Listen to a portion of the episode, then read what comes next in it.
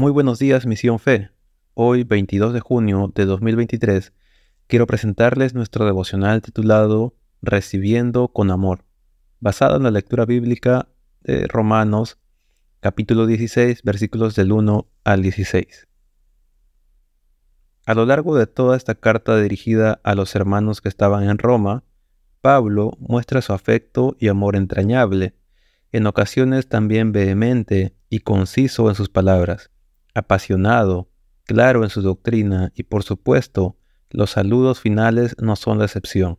Como ya todos sabemos que los saludos de despedida forman parte de una carta, Pablo se toma muy en serio estas líneas y expresa con amplitud los saludos para algunos hermanos en Roma, recomendando incluso que a una hermana se la reciba como es digno de los hijos de Dios, mostrando así el reconocimiento y la aprobación al servicio de cada hermano.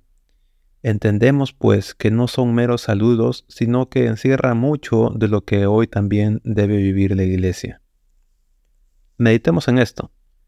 Cabe destacar la paternidad de Pablo y su ternura con la que saluda a los hermanos, este amor entrañable sin fingimiento mostrado a los que daban testimonio de fidelidad, entrega, devoción, permanencia, amor fraternal, poniendo al servicio de Dios sus vidas incluso, que trabajaron juntos en predicar el Evangelio, sufriendo persecución tal vez, tengamos este mismo sentir como el de los hermanos a los cuales Pablo saluda y el corazón generoso de Febe.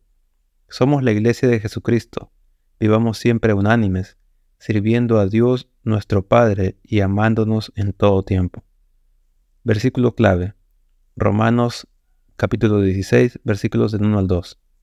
Os recomiendo además nuestra hermana Febe, la cual es diaconisa de la iglesia de Sencrea, que la recibáis en el Señor como es digno de los santos y que la ayudéis en cualquier cosa en que necesite de vosotros porque ella ha ayudado a muchos y a mí mismo.